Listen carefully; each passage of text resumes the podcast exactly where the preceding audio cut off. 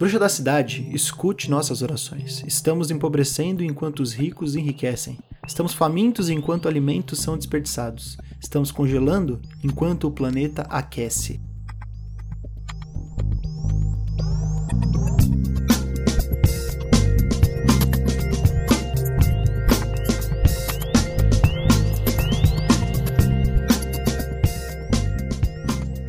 Com essas frases introdutórias do jogo A Bewitching Revolution e com grande prazer que começamos o episódio número 1, o primeiro episódio do NFC, podcast que transmite informação e opinião sobre videogames e afins. Eu sou o apresentador Arthur Pieri e estou aqui com Pedro Vicente. Olá, um grande prazer estar novamente aqui com você, Tutu, que além de um amigo é também aí o, o Dom Juan da, da dissonância ludonarrativa. verdade, eu usei esse termo por muito tempo até eu perceber que. verdade. Na verdade, tava na hora de eu parar de, de, me apropriar desse termo, a dissonância narrativa, que eu conheci tardiamente.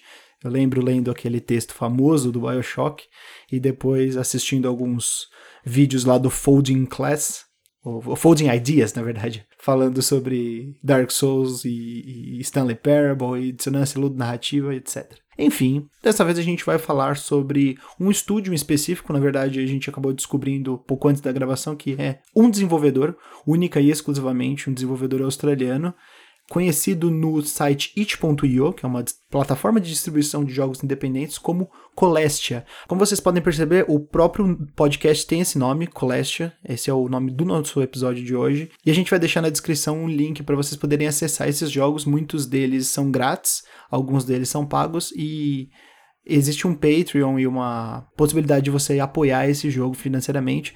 Esses jogos, né, uma coleção de jogos que são jogos de cunho político muito forte, né, especificamente de esquerda, mas são jogos muito interessantes, tem alguns temas muito atuais, alguns baseados em pesquisas científicas, alguns baseados em pesquisas literárias, então é bem interessante a gente olhar para esse tipo de jogo e dar um pouco de importância para jogos independentes pequenos, não só aqueles jogos independentes mainstream. Hoje em dia tornou-se muito comum a prática de conversar, falar sobre jogos independentes, eles acabaram tomando uma porção considerável do mercado e da indústria, muita gente está de olho nesse tipo de jogo, mas a gente escuta pouco falar sobre jogos independentes do itch.io, por exemplo, jogos grátis, jogos de estúdios menores de desenvolvedores que tentam sair um pouco do que a gente tá, do que a gente conhece como temática, principalmente, e que tem uma mensagem significativa no final. Às vezes são jogos que são de baixíssimo orçamento, muitos feitos em game jams, né, em, em competições e são de dois, três dias, às vezes até um dia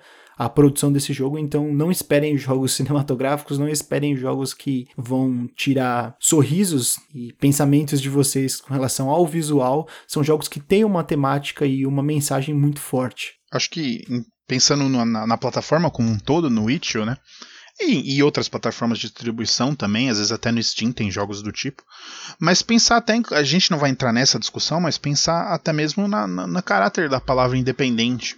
Porque esse, esses jogos, eles, eles são independentes até do jogador, sabe? Eles não estão querendo irritar com o cliente, com o jogador, com o consumidor. Eles estão querendo passar um, uma visão do, do, autor ou dos autores, debater alguma coisa, criar ali a, a, verdade da pessoa, o que, que ela tem vivido, né? Muitos desenvolvedores LGBTQ, transexuais, mulheres, acabam indo para essas plataformas. Então, realmente são, são jogos que, que eu acho que até a gente tem uma, capacidade melhor de pensar assim, pô, esses caras não são só independentes de publisher, né? Eles são independentes também de uma necessidade de agradar o público já estabelecido, porque eles precisam quebrar, né? Romper com isso. Sim, sim. E eles não têm essa questão de você precisar vender jogos, né? Muitos deles acabam recorrendo a financiamento coletivo, como é o caso do Colestia, que é abrir um Patreon ou algum tipo de financiamento coletivo para as pessoas que gostam do seu jogo, né? Que gostam da sua coleção de jogos, das temáticas e da maneira com que você cria os jogos, que você passa a sua mensagem para poder se sustentar. Exatamente. E, e vale ressaltar também que, bom, às vezes tem lá o pay what you want, né? Pague o quanto você quiser. Muitos desenvolvedores, muitos, muitas pessoas que fazem jogos partem para esse sentido. Mas aí também tem uma discussão bem grande se as pessoas deveriam uh, já não colocar um preço mínimo, pelo menos, né? Porque ela trabalhou naquilo, enfim, mas de qualquer forma, mesmo que esteja lá, pague o quanto você quiser, eu diria para as pessoas paguem o quanto você puder, saca? Se você conseguir mandar um dólar, dois dólares, já já tá tranquilo. O, o mínimo ali era nada. E se você não puder no momento pagar, baixa, joga. Eu acho que a pessoa que desenvolveu ficaria feliz, vai ficar feliz se você jogar e às vezes, se você gostar ou não, você comenta com seus colegas e dessa forma talvez seja uma forma interessante de fazer o negócio circular. Sim, sim, com certeza. Passar essa mensagem para frente, você espalhar essa palavra é muito importante, né? Talvez você não tenha a condição de ajudar no momento, né? Tal qual sites independentes mesmo que funcionam aqui no Brasil. A gente tem muitos exemplos desses, né? O, sites que eu gosto bastante e canais, o Jogabilidade, o Nautilus, o Overloader, eles sempre comentam sobre isso, sobre essa questão do financiamento coletivo e como eles vivem disso. Se você não tem o dinheiro ali naquele momento, você não está financeiramente disponível para poder ajudar, você pode compartilhar a palavra, né? Passar para uma próxima pessoa para a pessoa poder ajudar. Isso é muito importante, divulgando o trabalho da pessoa, né? E os jogos no Itch são funcionam da mesma maneira. Eu acredito que distribuir esses jogos gratuitamente no itch também faz com que os jogos sejam um pouco mais jogados, porque muitas pessoas poderiam bater o olho e pensar, ah, eu não quero pagar um dólar nisso daqui, apesar de não ser lá uma grande quantia, para algumas pessoas talvez é, seja uma quantia relevante, né? As pessoas acabam torcendo o nariz por ser um jogo com visual muito simples, né? Então acho que distribuir gratuitamente e dar a oportunidade da pessoa pagar por esse produto por fora, né, assim, se ela quiser, é uma tem sido um modelo de negócio muito adotado no Itch. Exatamente. Mas enfim, a gente falou bastante aqui da, da plataforma, né? Até talvez para às vezes muitas pessoas não conhecem, mas acho que já dá pra gente focar aqui nos jogos do Colestia nesse momento, falar um pouquinho deles, né? Acho que a gente separou quatro para falar mais, né, Tutu? Sim, sim, a gente separou quatro é, dos que a gente jogou e mais gostou. Eu cheguei a jogar alguns outros, né? Eu queria comentar que os, os primeiros jogos do Colestia são jogos 2D, assim, muito, muito simples, realmente assim point and click. Dos mais antigos que eu joguei, eu cheguei a jogar o The Visible City, que eu achei bem interessante, que mostra as ruas parisienses e ele traça um paralelo entre quebrar os, os semáforos, né? Como, como que acontece uma, uma revolução com quebrando os semáforos e você colocando uma equipe de conserto, de manutenção dos semáforos e uma equipe para poder parar essa, essa revolução. Eu acho interessante que essa primeira temática do The Visible City, né? É, eu, eu, eu disse que ia trazer dois jogos, mas acho que eu vou falar um pouco do The Visible City também. É, é bacana uhum. porque é diferente do que a gente vê no A Bewitching Revolution, por exemplo, depois a gente vai falar, e no They Came From a Communist Planet, porque nos outros jogos é muito claro qual é o seu papel e em que lado você tá. Né? No The Visible City parece que você não, não entende muito bem se você é a pessoa que está tentando abafar a revolução, é uma meio que um gestor ali, uma, uma tem um papel de, de, prefeito, né? Ou se você é a pessoa que está causando a revolução, porque o que acontece é que você clica no mouse, você clica, usa os cliques dos mouses para você dar comandos, né? E para você reestruturar a cidade. Na verdade, as, as lâmpadas estão se apagando e, e você tem que ir colocando pessoas de manutenção para poder fazer com que as, as luzes voltem, né, e que o mapa não suma. E é engraçado pensar nisso porque os primeiros jogos desse desenvolvedor são bem ao contrário, né? Eles mostram muito essa parte da revolução, de você lutar contra o capitalismo, etc. E aí eu fiquei um pouco em dúvida, mas eu gostei dele, eu, eu achei ele interessante. Maravilha. Eu, esse em particular, eu não cheguei a jogar. Bacana. É, é, um, é um jogo legal joguei muitos aqui, mas esse não. Depois eu dou uma olhadinha rapidinho. É, são jogos muito curtos, né? Inclusive, é uma coisa que a gente tem que comentar que os jogos desse desenvolvedor, né, do Colestia, são jogos de talvez 30, 40 minutos, alguns até menores, né? Eu cheguei a experimentar ontem, antes dessa gravação, o The Interlude, que é um, um jogo como se fosse um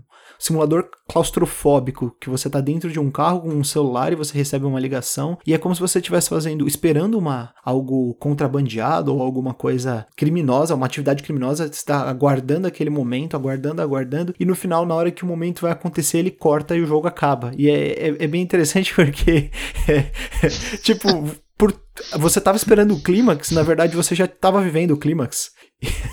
isso, isso me faz lembrar muito um jogo uhum. que, eu, que quando eu joguei, assim, eu, eu, não cheguei a terminar, mas enquanto eu jogava, eu sentia muito isso, de que o jogo não tinha clímax, porque o clímax era o tempo todo, que é o Outlast 2. É, eu gosto bastante do primeiro Outlast, mas o Outlast 2 ele tem um problema de ritmo que é você não sabe quando que você vai tomar susto, ou que você vai ter medo, ou que você vai se sentir não empoderado, né, com, com uma, uma falta de poder nas mãos, né, você vai se sentir fraco, porque você tá todo momento fraco, você tá todo momento sofrendo muito, com ansiedade a mil, né, ligado no 220. Então, o, o The Interlude, ele é, ele é um jogo bem curto, assim, de, sei lá, de 10, 15 minutos, é, talvez 10 minutos, e que você tá dentro de um carro, você tá ali olhando para lá, olhando para cá, e tem algumas coisas acontecendo na rua tal. E quando você vai descobrir o que está acontecendo, o jogo acaba, porque na verdade era sobre antes do que estava acontecendo. Era sobre você mandar as mensagens, era sobre você interagir ali com o carro, com o rádio, com os objetos que estão dentro daquele carro, né? Com aquele, aquele espaço confinado. É realmente um, um real time, né?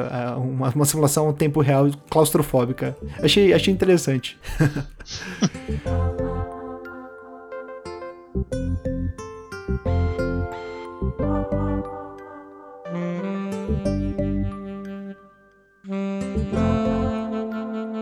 Um outro jogo que eu gostaria de trazer, talvez agora trazendo com, com, um pouco mais de embasamento e tendo jogado um pouco mais, né, é o A Worker's Guide to Espionage, que é um jogo baseado em uma matéria do Básicos de Organização, que é como se fosse um panfleto, uma, uma um conjunto de, de regras e de, de. Na verdade, de conselhos, né, para as pessoas poderem se organizar melhor no trabalho, em, em, questão de sindicalização e de saberem qual é o espaço delas, como que elas devem se portar no trabalho. É, vai muito contra aquele negócio de, ah, você saber se portar pro, pro patrão achar que tá tudo bem e tal. É mais uma, uma questão de, de sindicalização mesmo, de você saber o que que tá ruim, o que que você deve fazer para poder entender se as coisas estão ruins, se as pessoas estão insatisfeitas. Ele fala muito sobre a questão de você não falar sobre problemas pessoais, né? De você saber mapear o, o seu local de trabalho. E quando ele fala sobre mapear o local de trabalho, é mais relacionado a você saber analisar as pessoas com quem você trabalha, quem tá do seu lado, quem não tá, é, é, basicamente quem são quem tá com você e quem é X9. Quem tá ali só para tentar puxar saco de, de patrão e etc. É, ele é um jogo bacana porque ele, ele te coloca nesse papel de, de você agrupar as pessoas e tentar entender mais ou menos como que funciona aquele local de trabalho, né? Você é uma, uma força maior ali, você não, não é um personagem colocado com um nome nem nada, mas é interessante você observar isso de, Uhum. É, eu acho uma situação bastante palpável e importante nos recentes esforços de sindicalização dos desenvolvedores de jogos, que vieram ganhando, sempre existiu, enfim, mas veio ganhando muita força agora após essas séries de matérias que se fortaleceram nos últimos anos sobre a prática do crunch, enfim, sobre as condições gerais de trabalho dos desenvolvedores uh, e também da galera do uh, Quality Assurance, né, o pessoal dos testes e, e, dos desenvolvedores diretos. E surgiu ali o Game Workers Unite, tem várias sessões, tem nos Estados Unidos, na Europa, enfim, tem em vários lugares do mundo. E uma das coisas que esse pessoal estava discutindo era a dificuldade de saber chegar nas pessoas dentro da sua empresa. Por quê? Bom, porque você pode conversar com alguém e se você não está tateando essa situação coletivamente ali com seus colegas, vocês podem pisar num ovo ali e quebrar esse ovo. Você pode chegar numa pessoa que vai se aproveitar disso para fazer uma ponte com a diretoria, com CEO, enfim, ou com seu chefe mais direto ali, eh, pode criar problemas. Então, existe um esforço até de clandestinidade, entre aspas, no sentido de que você tem que tomar muito cuidado quando você está fazendo essas coisas. E acho que o jogo passa um pouco isso, né? E é uma coisa que estava mais focada ali numa questão dos anos 70, então seria uma, uma situação mais. Uh, de uma geopolítica diferente, mas você vê que esse problema chega até hoje, né? Então você tem que tomar cuidado, porque vai ter o, a pessoa aí que vai estar tá enxergando como uma oportunidade, né? Você deixa os seus companheiros de trabalho para trás ou trai eles, entre aspas, ou sem aspas, né? Trai eles e enxergando uma oportunidade de estreitar as relações com quem efetivamente paga o seu salário nesse contexto. Né? Então é uma, uma questão bem delicada, né? que inclusive a gente deixa até indicação aqui de um, de um filme aí, de uma peça de teatro que se transformou em um filme brasileiro chamado Eles Não Usam Black Tie. Tem o Fernanda Montenegro, então vocês conhecem a Fernanda Montenegro, e outros atores aí, um pessoal que ainda tá na Globo, mas que já tá bem mais velho, e algumas pessoas que já morreram. como o dramaturgo Gianfrancesco Guarnieri, e uma que também trata disso, né? A realidade ali de, do pessoal querendo se organizar, que tem essa, esses, esses elementos que estão enxergando uma oportunidade e que vem enxergam a galera que está se organizando como né, ressentidos ou perdedores ou pessoas que não estão enxergando qual é o caminho do futuro. Sim, nesse, nessa carta, né, nesse manifesto, nessa coleção de, de ideias que, em que o jogo foi baseado, né, em que o A Worker's Guide to Espionage foi baseado, ele comenta sobre muitos, muitas questões de relacionamentos entre diferentes tipos de pessoas no ambiente de trabalho. Ele fala que as pessoas não podem falar sobre problemas pessoais, né, porque o, o patrão vai sempre falar. Ah, eu, por exemplo, ah, eu tive um problema em casa, a torneira da pia do banheiro quebrou. Aí a pessoa, o patrão vai sempre falar: "É, não, mas daí é um problema seu, é um problema pessoal, mas todo, toda pia pode quebrar, toda torneira da pia pode quebrar para todo mundo, inclusive pro, pro patrão. Então, é muito sobre essa questão de você poder dar um pouco mais de flexibilidade nas entre aspas desculpas que devem ser usadas também pelos trabalhadores de uma maneira boa, né? Não, não pode ser uma coisa exagerada. Então é uma mão de duas vias. Ele comenta sobre isso. Ele fala sobre a questão de você perguntar para as pessoas com quem você trabalha sobre as condições de trabalho, o que, é que elas acham assim de uma maneira verdadeira sobre aquilo, né? De uma maneira sincera e tentar ouvir uhum. as pessoas também, que também não adianta só você perguntar e perguntar por perguntar. É a efetiva pergunta e a efetiva compreensão do que está acontecendo ali. E também a questão de você mapear, como eu comentei, o seu local de trabalho, saber as pessoas, saber como funcionam esses grupos, porque as pessoas tendem a se organizar em grupos, né?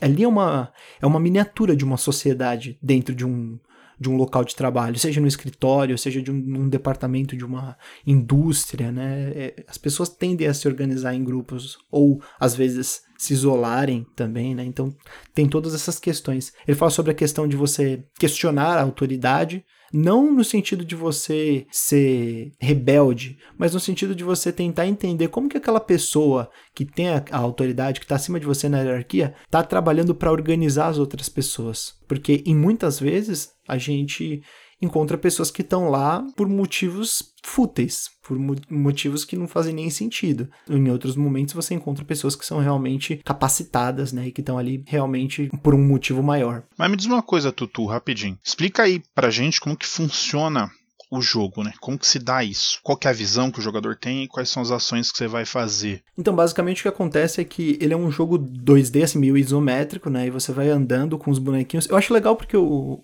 os jogos desse estúdio eles acabaram adotando depois de um tempo um padrão onde todas as pessoas são quadradinhos, assim, são como se fossem paralelepípedos na vertical. Então não tem uma preocupação muito grande com a parte visual, porque o importante é representar ali. Tá, tá representando um, alguma coisa que é um ser humano e que é diferente de um papel de uma fruta. Tá ótimo. É, já, já, já é o suficiente pra gente poder saber o que, que é papel, o que, que é fruta e o que, que é ser humano. É, e aí você vai andando e você vai conversando com as pessoas e tentando entender as motivações dela por meio de algumas, algumas frases para poder agrupar elas em, em, em, em diferentes é, ecossistemas menores, assim, grupos mesmo, em, em, grupos separados. E aí você vai tentar. E, e, e é justamente sobre a questão de você mapear, ou seja, colocar pessoas que você acha que estão contra você, estão contra essa tentativa de sindicalização ou dessa, dessa tentativa de, de, de entendimento, de compreensão do, do, local de trabalho, é, colocar as pessoas que você acha que são seus aliados e que vão estar junto com você caso história ou algum tipo de revolução ali dentro daquele local, né? E tentar agrupar também as pessoas que têm uma autoridade, né? Separado. Então, ele funciona dessa maneira. Ele, ele é bem simples, né? e eu acho que a, a questão dele é mais sobre a, essa mensagem mesmo de, de você saber tatear e, e entender o que está acontecendo ali num, num ambiente de trabalho. Maravilha.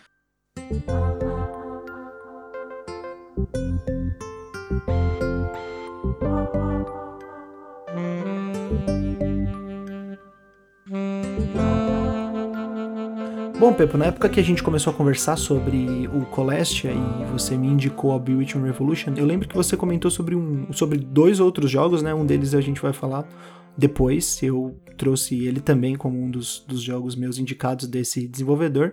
Mas você falou sobre Post-Capitalism. Esse eu não cheguei a jogar. O que, que você pode falar pra gente sobre ele? Qual é a temática dele? Como que ele funciona como jogo exatamente? Uhum. Olha, um jogo em termos de gênero, assim, embora bastante diferente, ele seria um jogo de organização de cidade. Então você tem aquela visão de cima, assim, típica de um Sin City da vida.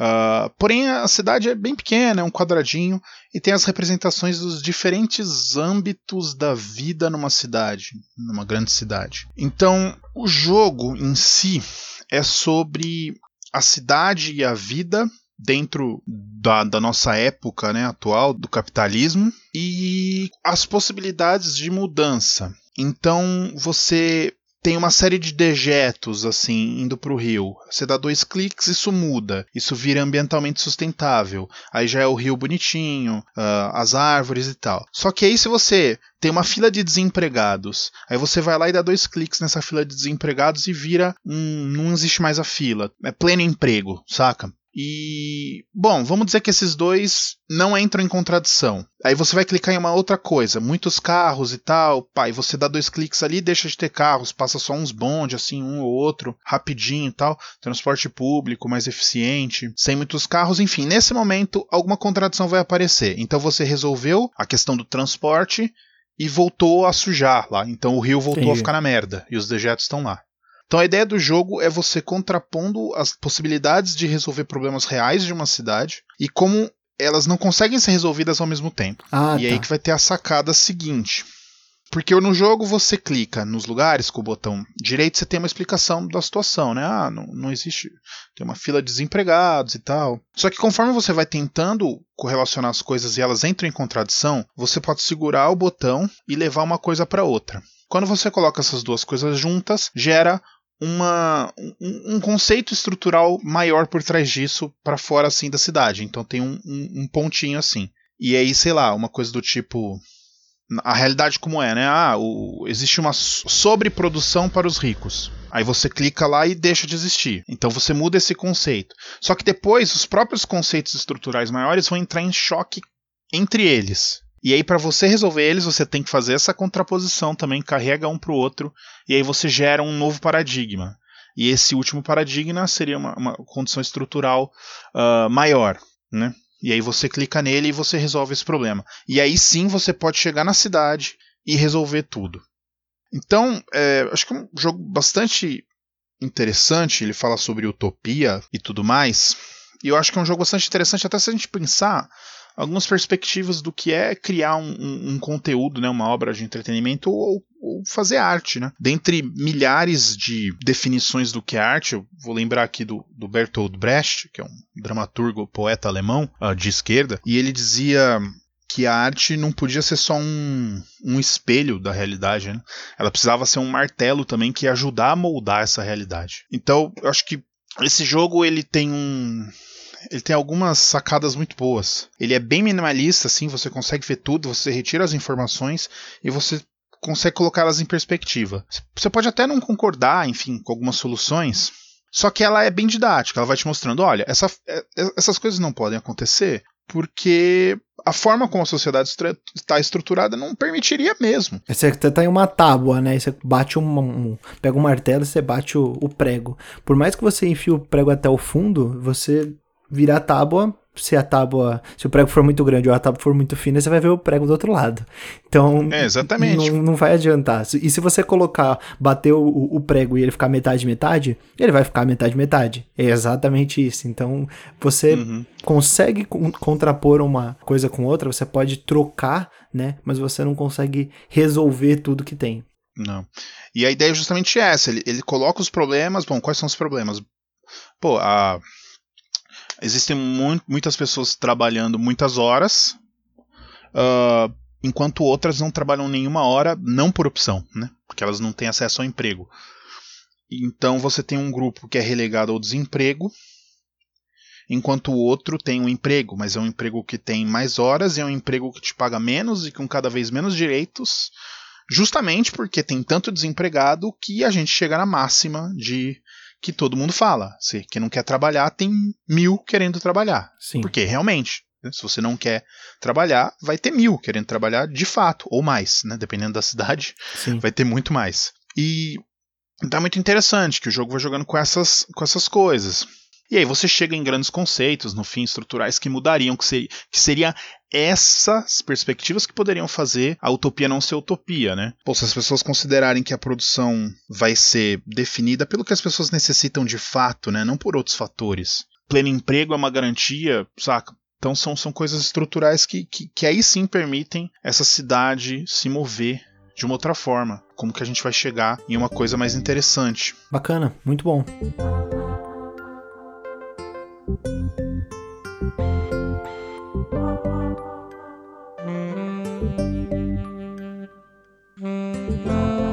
Bom, já que a gente está na ordem de lançamento dos jogos, vamos falar do jogo que motivou a gente a gravar esse podcast, um jogo que a gente gosta muito e que, inclusive, spoiler, o Pedro colocou entre os jogos que ele mais gostou da década, né? Muito bom ver esse jogo entre os jogos que você mais gostou da década. Foi um dos jogos que eu mais gostei em 2019. Jogo que tem uma inspiração em uma obra muito importante, muito contemporânea também, que é o A Bewitching uhum. Revolution. E eu deixo a palavra para você, Pedro. Fale sobre a Bewitching Revolution que eu vou Exatamente. complementando aí na, na tangente. Falo com, com, muito prazer. Inclusive, só antes de entrar nele, falando um pouco da, dos jogos da década, uh, que aquela lista eu te mandei, né? E ela corre sério risco de sofrer alterações. Por Duvido conta do Kentucky o... Route Zero? Exatamente. É, imaginei. Com certeza vai, vai tirar a vaga de alguém ali. Não tem a mínima possibilidade que não retire. É... Bom, enfim. Pode tirar aquele décimo lugar lá que, que eu, quanto mais eu penso, mais eu fico com raiva dele. a gente pode, pode. Talvez eu tire, mas enfim, a gente chega nele. em algum momento. É, a gente chega nele. Que é um grande, um, o maior desenvolvedor indie do planeta, né? Fica aí a dica. o, o, mais rico desenvolvedor indie do planeta. Exatamente. Vamos falar então do Bewitching Revolution. E eu gosto de pensar que ele leva o, a, a visão de cima do post-capitalism pro chão, sabe? Pra rua. Então você tem uma visão em primeira pessoa e você tá andando ali pela cidade. Você controla uma bruxa a bruxa mesmo, tá? E eu já vou entrar no porquê dessa bruxa. Você controla uma bruxa e você vai, bom, realizando magia em certas coisas, né? Trocando concreto por árvore aqui, mudando um cartaz a colar, mas principalmente você vai tirando a sorte das pessoas pelo tarô. E nesse tarô ele vai, vai falando um pouco sobre a realidade e sobre o que, o que precisa ser mudado. E essas pessoas vão também mudando as atitudes delas e você vai cada vez né, juntando mais gente, radicalizando e você começa a mudar ali a cidade. Então, você entra em confronto com a polícia e tal. Uh, e para mudar a mesma realidade dessa galera. Então, lembrando aí do verso que o Tutu colocou no começo do jogo, que no começo do podcast, que é desse jogo. Então as pessoas realmente procuram essa bruxa para resolver os problemas dela, né? Deles. É, e ela realmente e... resolve com magia. E é muito bom isso. com magia mesmo. E aí a gente entra numa questão que é a seguinte: a principal inspiração para esse jogo foi a obra de uma autora ainda viva, ela recentemente esteve no Brasil. Para quem acompanha o pessoal de esquerda na internet, tem a, a Sabrina Fernandes, que tem o canal no YouTube, a Tese 11 ela chegou a ter uma entrevista com, com, com a Silvia. Então acho que vocês conseguem achar por aí, porque eu acho que o canal dela é o, é o mais famoso, né? É a Silvia Federici, você não tinha comentado sobre o nome dela, mas é Silvia Federici. É. A Silvia Federici é uma autora italiana, uma historiadora, que trabalha um pouco com, com a questão de da caça às bruxas, né? Então os principais livros dela são sobre como se deu as caças às bruxas e a tese dela que é sustentada de uma maneira né, muito, muito melhor no, no, livro principal dela e de uma maneira um pouco mais simples no livro mais recente que acabou saindo, né, a Mulheres e Caça às Bruxas, que vai tratar um pouco de como o ataque às mulheres foi uma, uma das fronteiras de expansão do capitalismo, né, para dentro das famílias, para dentro das comunidades. Então a figura da bruxa seria justamente aquelas mulheres que não estavam entrando dentro do novo conceito né, de uma família em que a mulher ia cuidar do lar e que já os saberes dela já começam a ser jogados para um segundo plano. Então a proposta do jogo é justamente essa, de que novas perspectivas de sociabilidade vão ser necessárias e essas perspectivas vão vir de grupos que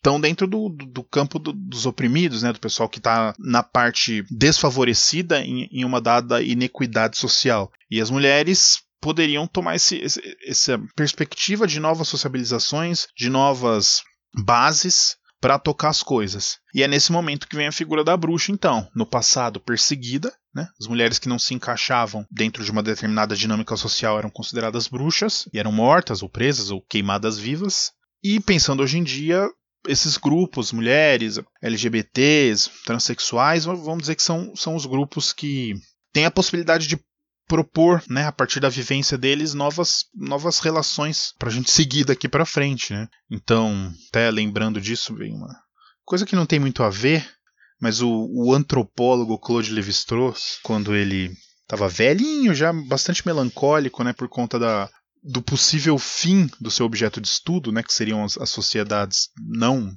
né, ocidentais, pensando em tribos etc. Bastante melancólico com o fim né, dessas, dessas sociedades e de como que a civilização ocidental engoliu tudo e engolindo tudo e se sobrepondo a todas, ainda assim ela talvez precisaria dessas outras perspectivas, sabe? Bom, um exemplo claro, o, o quão necessário seria pra gente que a gente tivesse em nossas estruturas de pensamento um valor e um apreço inquebrantável em relação à natureza, ao meio ambiente. Assim, um exemplo, um exemplo que acho que é bem palpável. E a gente não tem isso, né? Não, não tá na nossa estrutura de pensamento esse, essa devoção ao ambiente, esse amor, essa, essa coisa de que ele é uma extensão da gente. Isso não existe em outros tipos de sociedades, muitos antropólogos estudaram, e muitas pessoas que né, vêm desses povos hoje em dia já se colocam de forma mais aberta, você vê que existe um pouco mais, a gente não tem, né? Então a ideia do, do jogo é justamente essa, você tá pegando uma ideia de um grupo que está colocando novas relações. E ele pega toda essa questão e fala assim: ó, pô, você tem que trabalhar. É, é muito similar ao post-capitalism, né? Você trabalha mais porque o outro é desempregado, as relações precisam ser diferentes. Ah, ter filho é ter filho para criar ele para o trabalho. Que mundo triste em que você ter um filho é definido apenas pela forma como que você vai preparar ele para um mercado de trabalho, saca? Sim. Então vai colocando essas questões e você vai realmente fazendo uma alteração na cidade. Ela vai ficando com mais verde, com as pessoas circulando, e depois tem uma rebelião e tudo mais. Sim, o que eu gosto mais desse jogo, né, e que é bastante evidente no próximo jogo que eu vou falar, é a questão dos outdoors, né? Isso daí representa muito essa poluição visual que a gente tem todo momento, as, as, as imagens e as falas sendo proferidas, vocalizadas sobre é, necessidades sobre pressão social em cima de você é, é uma coisa bem notória assim no, no, jogo. É, outra coisa muito interessante também é o gato, né? Os gatos pretos que estão por ali com, com frases de efeito sim, e sim. a coruja, né? Então são realmente toda, toda essa, essa iconografia, esse imaginário referente à bruxa, né? O gato preto, a coruja, o caldeirão, a vassoura, tem uma bike ali. A é fogueira, é né? A fogueira. Então é tudo isso, assim. E o tarô ela tira para tirar a sorte. O tarô também, né? É uma coisa Algo meio mística. profano, né? Sei lá. Profano, né? Enfim.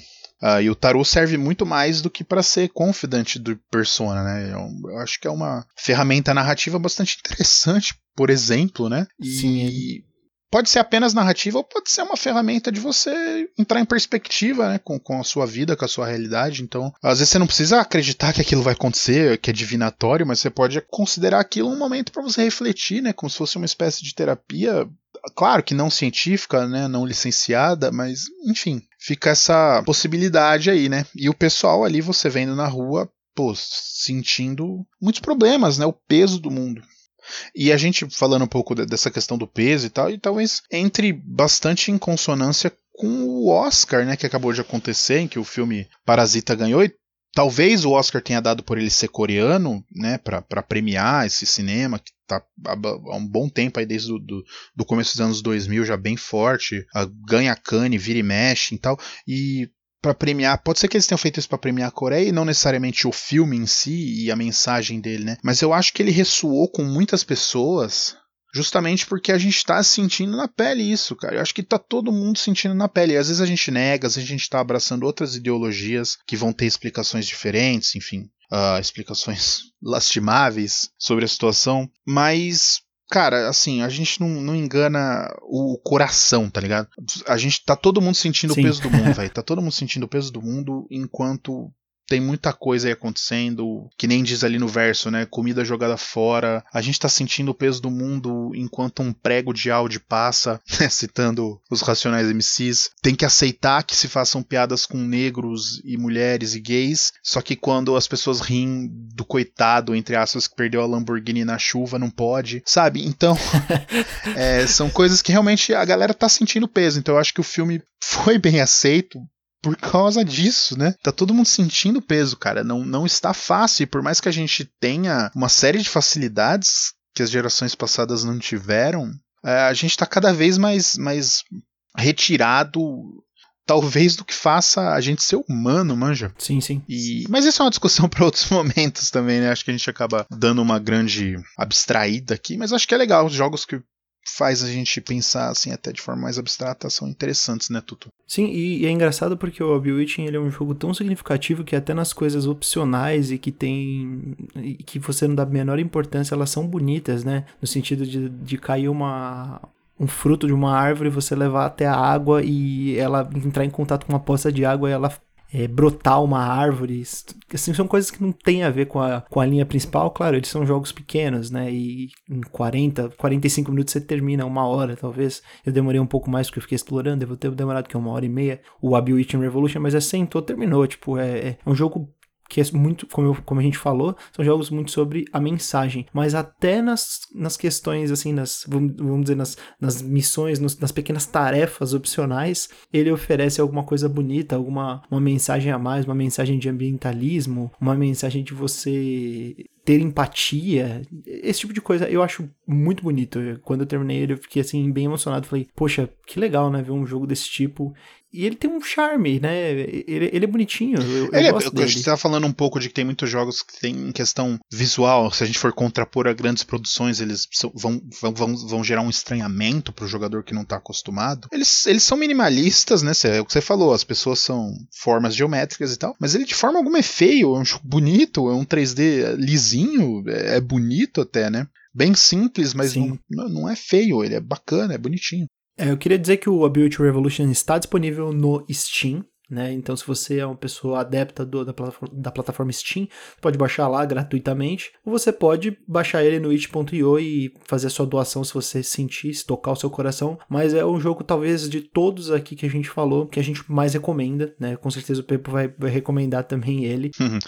Exatamente. E pensando aqui o caminho que a gente está fazendo, a gente acabou pegando os quatro últimos jogos lançados, né, do, do Colestia, e a gente tem um caminho interessante, né? A gente começou falando sobre a organização dentro do ambiente de trabalho. Aí o segundo jogo a gente pensou nos problemas da cidade e como eles se contradizem com outros e como novas estruturas são necessárias. No terceiro a gente foi para rua, para o chão da rua e pensou nessa nessa pessoa, né, nessa, nessa pessoa social diferente que vai tra trazer novas possibilidades, e pensar nos problemas das vidas das pessoas e alterar ali no, mais no, no, face a face a vida. E a gente vai terminar falando agora já de do pé na porta, né? Do fogo no parquinho, não é, Tutu? Sim, sim. Estendeu o link, né? Agora. Sim, metendo o pé, exatamente.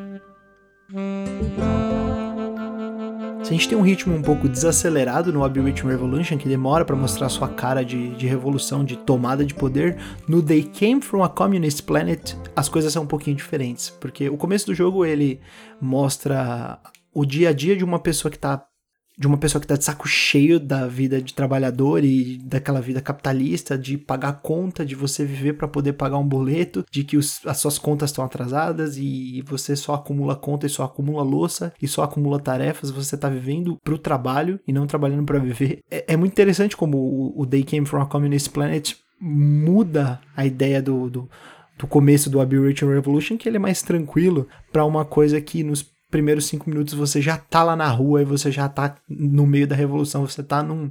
literalmente num. Tumulto. Riot, é um Riot Simulator, né? É um simulador de, de turbas, é um simulador de manifestações, né? É um, é um simulador de manifestações, basicamente. Então, você já tá lá na rua e você tá se organizando com as pessoas. E eu acho muito legal porque você não dá as ordens para as pessoas, para elas fazerem as coisas, né? A gente eu, eu, eu, vou traçar isso com um, um, paralelo a jogos muito, muito grandes. Isso me, me lembra como no God of War você tem um botãozinho lá pra você apertar pro menino, o Atreus, atacar. Aqui no The Game for a Communist Planet você não precisa dar ordem para ninguém. Porque você fazendo as coisas vai fazer com que os, os, bonecos, né, os personagens do seu lado, né, aqueles personagens que eu, que eu mencionei, bem simplesinhos, também comecem a fazer as coisas. Então, as coisas têm que partir de você. Apesar da organização ela ser uma questão coletiva, a revolução ser uma questão coletiva, ela tem que partir de você. Isso é bem evidente no jogo quando você vai às ruas, porque você chega num determinado ponto, né, ele tem vários checkpoints assim que você vai ganhando habilidades a mais, ou você vai desbloqueando uma, um certo tipo de objeto, um certo tipo de, de vamos dizer assim, que é um recurso de manifestação,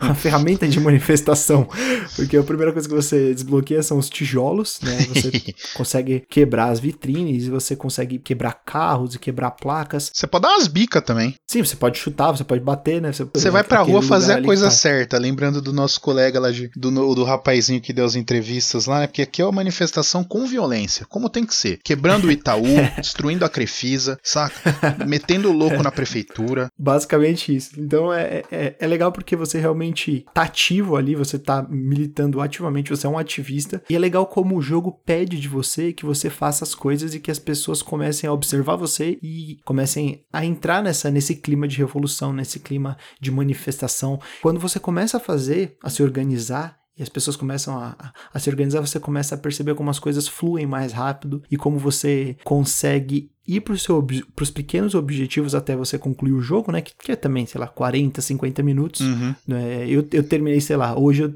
como eu já sabia tudo, eu joguei antes de gravar o cast, eu terminei, sei lá, em 20, 25 minutos. Você já sabe tudo basicamente que você tem que fazer, mas ele pede para você fazer as coisas primeiro para depois as pessoas se colocarem no, no, no, seu lugar e começarem a se organizar também. Uhum. É, ele tenta dar um senso de, de coletivo, né? De, é, é, de, é o que a gente conversou em outras oportunidades, né? Até quando a gente falou do Dragon Quest lá no, no meu Nintendo Nintendo, no podcast, que é difícil, né? Você pensar um jogo que você não vai deixar as coisas na mão do jogador, é um, é desafio, né? Uh, porque é um avatar, né? Uma pessoa e tal. Você tem jogos de controle de grupos? Sim, sim, tem. Mas enfim, geralmente é uma pessoa. E como é difícil você tirar um pouco esse protagonismo meio cego, meio um pouco idealista. Mas enfim, é difícil não fazer isso, né? E a, e a solução aqui foi um pouco essa que você falou, né? Você acaba participando ali e, e o jogo tenta te dar a perspectiva de que você não tá sozinho, né? De que é uma coisa com mais gente, que as pessoas também estão ali tacando molotov no carro de polícia e tudo mais. Sim.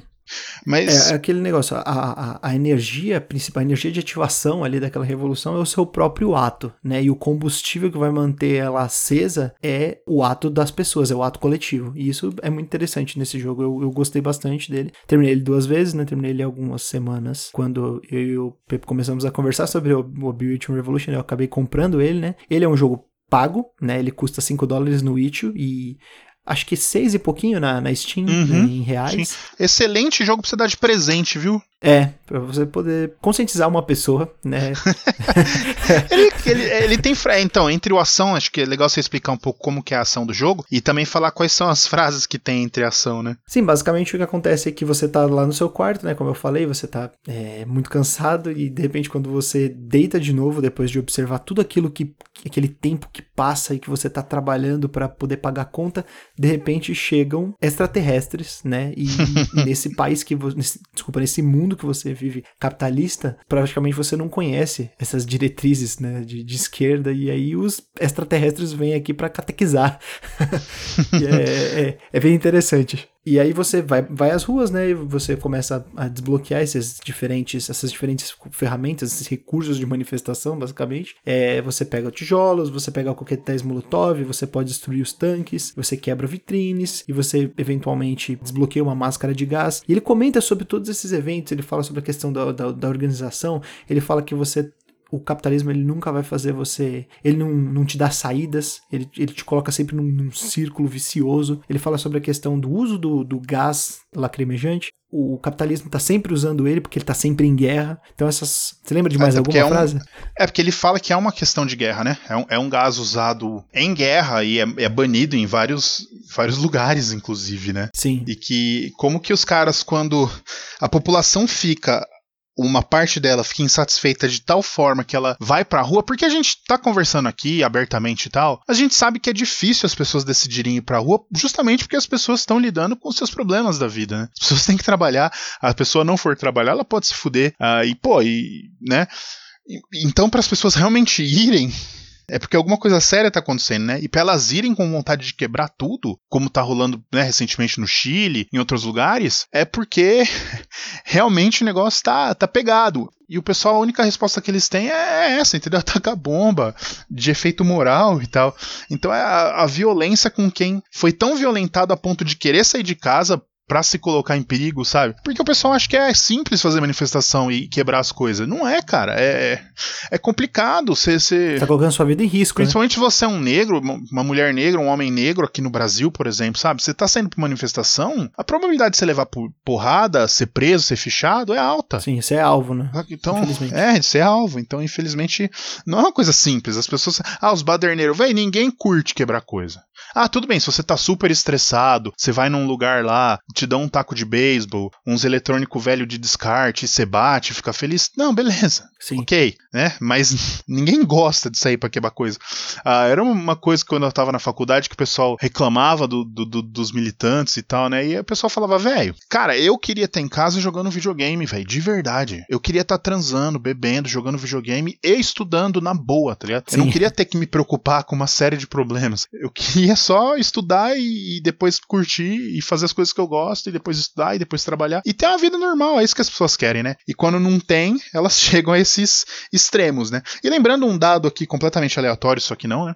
As grandes movimentações de massa que aconteceram nos últimos anos, a maior parte delas está relacionada à escassez de distribuição de comida e de água. Então vocês veem aí o problema que a gente tem pro futuro, né? Pois é. Uma coisa que me fez pensar muito sobre a questão de revoluções, de manifestações, foi que eu joguei o They Came From a Communist Planet bem naquela época que teve aquele caso do secretário que fez uma, uma, um discurso, uma propaganda muito semelhante à propaganda nazista, né, e que foi mandado embora, né, logo em seguida, mas de qualquer maneira ele me fez pensar muito sobre o que as pessoas, algumas pessoas falaram nas redes sociais, comparando quanto, como que as pessoas morreram numa, num regime ditatorial como o nazismo e numa revolução.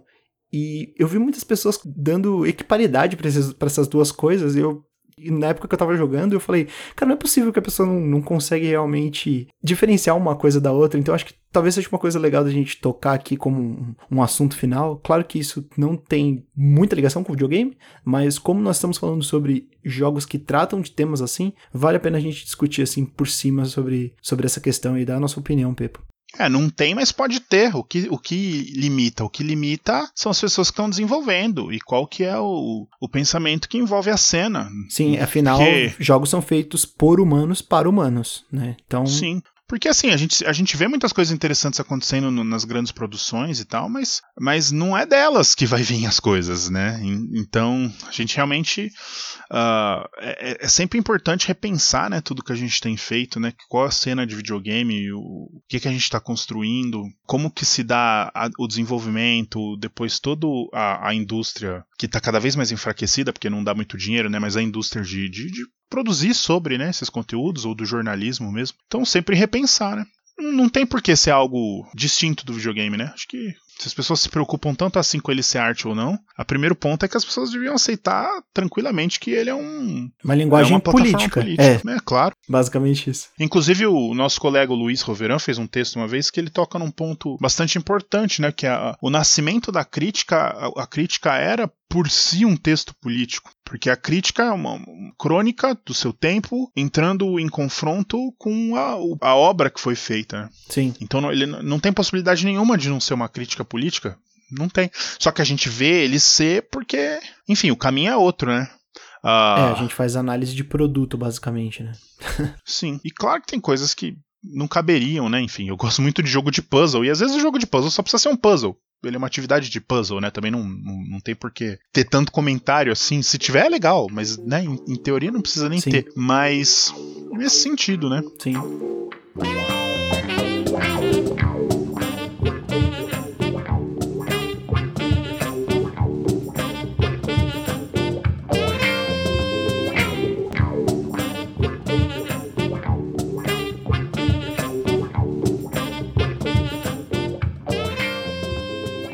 Bom, de qualquer maneira, ficam aqui algumas recomendações de jogos, né? O They Came From a Communist Planet, a Bewitching Revolution, Post-Capitalism e a Worker's Guide to Espionage, os quatro jogos que a gente comentou mais profundamente aqui do Colestia.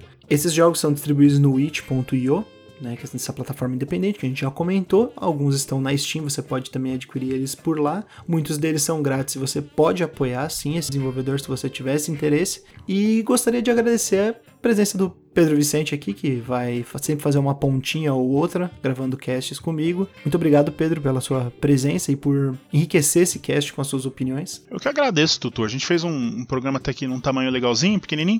E... Do tamanho de um jogo do Colestia.